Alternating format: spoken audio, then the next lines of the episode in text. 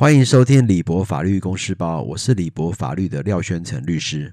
呃，我们今天要讨论的主题呢是美国法下的证据，也就是 evidence。那我们要先从证证据的基本规则上开始讲起。那除了讲完证据的基本规则以外，我们还要论述一个就是在美国法常常使用的叫做 hearsay，也就是传闻证据。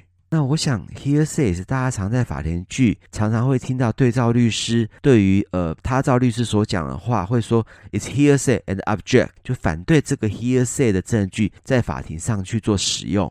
诶，至于这个证据呢，可不可以提出在法庭上使用呢？基本上它要符合证据的基本原则，也就是常常在法庭剧里面，呃，当辩方律师或呃想要提出证据，那这时候法官就会问说，What's your ground？所以你这时候就要说出为什么这个证据可以提出来作为证明使用。那首先，这个证据必须要符合就是事实的相关性，也就是 relevance，也就是一项证据必须有助于事实的查明，也就存在证明力，也就 probative。而且对于案件的争议点非常重要。如果证据与案件无关，则就不能加以引用。那什么是 fact relevance 呢？就是可以使事实更取向于可能存在或不可能存在的。状况，例如一个男生呢，呃，他酒驾就是 DUI，然后这时候被起诉，呃，酒驾，那他不能辩称他不知道酒驾是违法的，因此这个这个论述是不能呃作为证据的。刚刚提到，除了可以使事实更趋于可能存在或不可能存在以外，还有就是事实的因果关系，就当一个事实与案件争议点有重要的法律关联。而且该事实与其他的事实具有存在因果关系，则该事实就会非常重要。因此，在使用证据据前，我们必须了解案件所需要证明的关键因素，如行为、罪名跟抗辩。任何与上述关键要素有关的事实，均与案件存在事实的关系。因此，是否存在 fact relevance，我们需要考虑的是：呃，证据证明什么？对于所证明的事实是否有证明力？而证据引入后，所证明事实的存在或不存在的可能性是否重大？案件的诉因、罪名以及抗辩的关键是什么？什么事实可以决定关键要素是否满足？那证据所证明的事实是否可以促成上述关键要素的成立？那用上述两个判子去证明它是否具有 relevance？那在考虑上述的上述的 fact relevance 以后，我们还要再考虑 legal relevance。什么是 legal relevance 呢？就是一项符合事实相关性要求的证据，可能会基于法律相关的相关性而排除。这是因为它证明的价值远远低于下述的内容，包括一不公平的歧视，二混淆争议点，三误导陪审团，四拖延时间，五浪费时间，以及它没有价值的反复证明。那在符合上面两个呃叙述，包括 fact relevance 跟呃 legal relevance 的情况之下，才符合我们所谓的在法庭上，呃，辩方律师常常会说，呃，my ground is。但虽然符合了 relevance，但是否可以作为证据呢？这时候又要在证据法则下去看是否符合证据或是否为证据排除的情况。那今天我们先来讲什么是 hearsay，也就是传闻证据。The definition of hearsay is an out-of-court statement offered in court for the truth of the matter asserted. An out-of-court statement means a statement made by someone who's not in court, meaning that it's an unsworn statement. Nobody swore that the statement was true. 呃，上述那段叙述呢，就是传闻证据的呃陈述。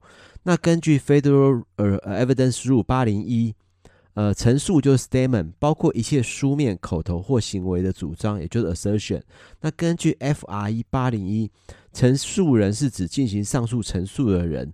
那所谓的庭外陈述就是 out of court statement，就指并非在法庭上作证，而且未经宣宣誓的证词。那之所以排除传闻证据，是因为相对方并没有合适的机会去做 cross exam，就是盘问陈述人。那至于传闻证据的形式呢，有下面的几个方式：一、口头陈述；二、书面文件；三、包含意识的行为，呃，如摇头表示否定。呃，如果甲在私人日记中记录其讨厌乙，该日记不是主张，因为其并未想展现给任何人看。同样的，自言自语者的陈述亦不视为传为证据，相对方也不可基于传为证据基于反对。那 offer to prove the truth of matter assert 呢，主要是用于传呃，该证据是证明所陈述的事实是真实。但由于该证词并未经过呃交互詰问，因为该证词或该传闻证据就会缺乏可靠性，因此必须要排除。但如果该证据的引入并不是为了证明其陈述的内容，而是为了证明其他的内容，则该陈述可能可以引入。呃，例如呢，甲说 A 曾经告诉他说，他在十月二号的时候在麦迪逊广场上打篮球。那如果甲的陈述是为了证明 A 在十月二号有在麦迪逊广场上打篮球，则该呃论述就是传闻证据。但如果是要论述说 A 会打篮球这件事，那它就不是传闻证据了。因此，我们端看一项证据是否为传闻证据呢？要分析一，它是否视为庭外陈述；二，它陈述的内容是否要陈述它主张内容的真实性，以及该。呃，证据是否符合各项传闻的例外？倘若不符合任何传闻例外，则它就是传闻证据，则就可以被摒除作为证据。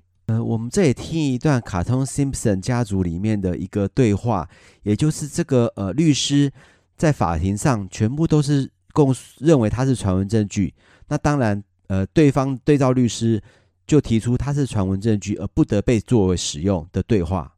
Mr. Hutz, we've been in here for four hours. Do you have any evidence at all? Well, Your Honor, we've got plenty of hearsay and conjecture. Those are kinds of evidence. Your Honor, I move for dismissal. 呃，我想传闻证据不得作为证据呢，在台湾的刑事诉讼法上也有明定，在刑事诉讼法第一百五十九条，被告以外之人与审判外的言辞或书面陈述，除法律有规定者外，不得作为证据。我想这就是台湾在传闻证据不得作为证据的明文，但当然在一百五十九之一条至一百五十九之五条中间也有规定所谓的传闻例外，也就是传闻证据可为作为证据的状况。那当然在美国法下，对于传闻证据也有许多的例外。那我会在下节 podcast 呃一一论述。那今天是圣诞节的前夕，那祝大家圣诞节愉快。我是廖学成律师，如果大家喜欢，请订阅李博法律公示包。